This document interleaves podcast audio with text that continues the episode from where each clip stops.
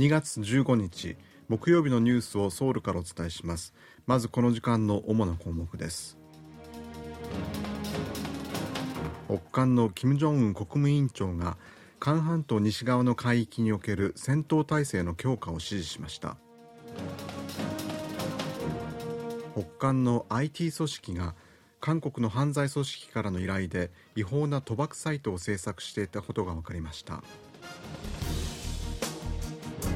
ユン大統領は数日後に控えたドイツとデンマークへの訪問を延期しました。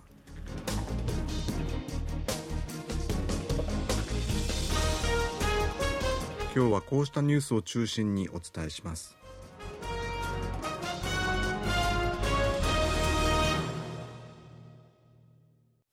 北韓は14日に発射した巡航ミサイルは新型の地対艦ミサイルパダスリ6だと発表しました。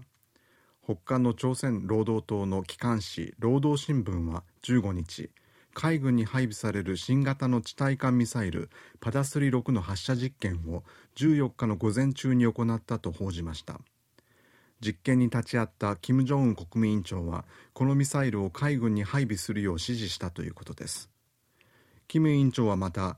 韓国が蘇平上の境界線として設定された NLL 北方限界線の警備を名目に北韓の水域を侵犯し主権を侵害していると主張し海上の主権を武力で守るべきだと述べ NLL 付近の海域で戦闘態勢の強化を指示したということです。金正恩国務委員長が NLL 北方限界線を認めず付近での戦闘態勢の強化を指示したことについて韓国軍は NLL は韓国軍の普遍の海上境界線だとしてその正当性を改めて強調しました。NLL は韓国戦争休戦後の1953年に国連軍が韓半島の西側と東側に設定した韓国と北韓の間の海上の軍事境界線です。北韓はソヘの NLL より南側に独自の海上軍事境界線を定め NLL は無効だと主張しています。北韓は NLL 付近で先月5日から7日にかけて海岸法の射撃も行っています。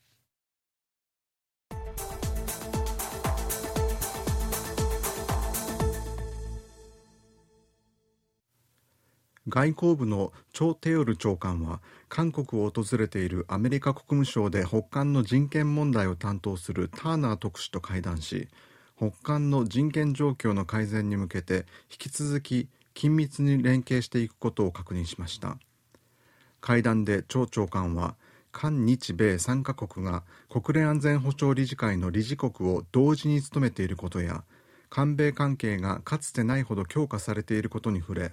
国際舞台において北韓の人権問題をめぐる連携をさらに深められるよう期待すると協力を呼びかけました。張長官はまた北韓の核問題など安全保障の問題と北韓の人権問題は表裏一体で包括的なアプローチが必要であると強調しターナー特使もこれに同意しました。会談でターナー特使は脱北者や拉致被害者そして捕虜となっている韓国の軍人などの問題を早期に解決するため外交的努力を引き続き強化していく考えを示しました。ターナー特使が韓国を訪問していることについて北韓は15日アメリカの不法無道な北韓敵視政策の執行を担っていると非難しました。韓国の情報機関国家情報院は北韓の IT 組織が韓国の犯罪組織からの依頼で違法な賭博サイトを制作していたと発表しました。国家情報院が14日明らかにしたところによりますと違法な賭博サイトを制作していた組織は朝鮮労働党で金正恩国務委員長の秘密資金を調達管理する39号室の傘下にあり中国遼寧省の担当で活動していたということです。国家情報院は韓国の犯罪組織が北韓の IT 組織に違法サイトの制作を発注した理由について北韓の組織は韓国や中国の開発者に比べてコストが最大で5割ほど安く言語的な障害がないという利点があるためだと分析しています。また北韓の IT 組織はサイトを利用した韓国人の個人情報1100件余りを販売しようと試みたほか韓国の犯罪組織から提供されたサーバーを利用して韓国国内の企業に対してハッキングを行っていたことも明らかになったということです。韓国では違法賭博サイトを利用する若者が急増していて国家情報院は背後で北韓が深く介入していることを示す初めての具体的な証拠だと強調しています。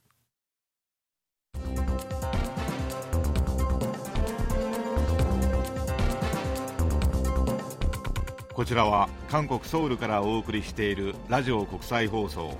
KBS ワールドラジオです。ただいまニュースをお送りしています。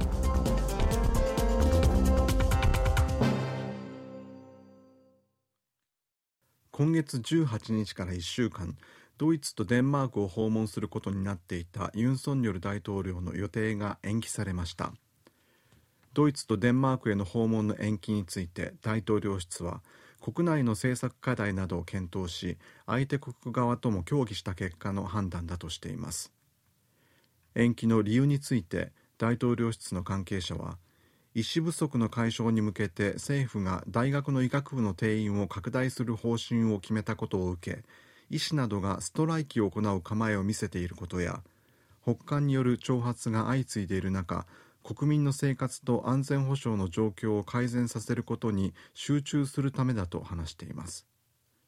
一方日本のメディアが岸田総理大臣が来月訪韓を検討していると報じたことについて大統領室の関係者は訪韓に向け進められている準備はないと明らかにしました。韓国と中米の社会主義国キューバが国交を樹立しました。外交部によりますとアメリカ・ニューヨークで14日韓国とキューバの国連代表部が書簡を交換し正式な外交関係が成立したということです。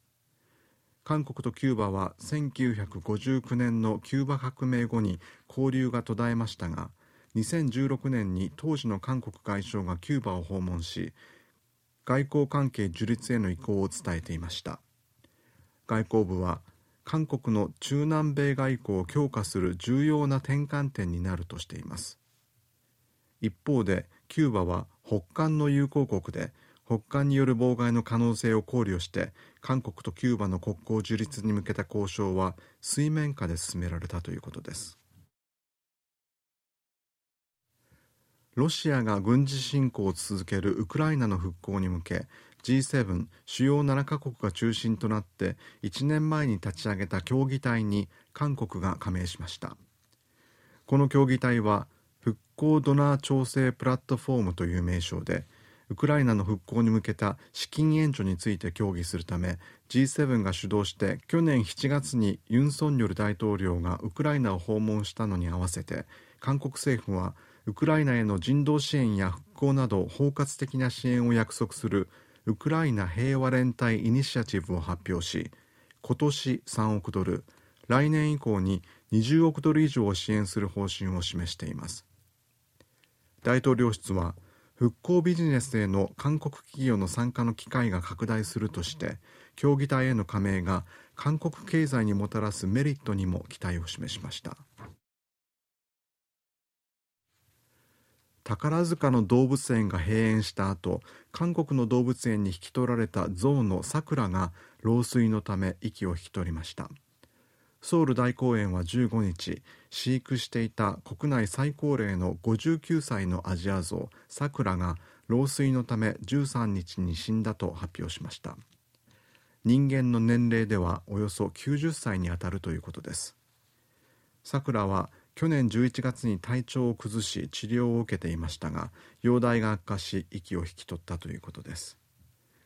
1965年にタイで生まれたさくらは生後7ヶ月で日本に渡り宝塚ファミリーランドで飼育されていましたが2003年に同園が経営難で閉園しソウル大公園に引き取られました。さくらは韓日の架け橋としても関心を集め子ども向けの本の題材にもなりました。以上原秀氏がお伝えしました。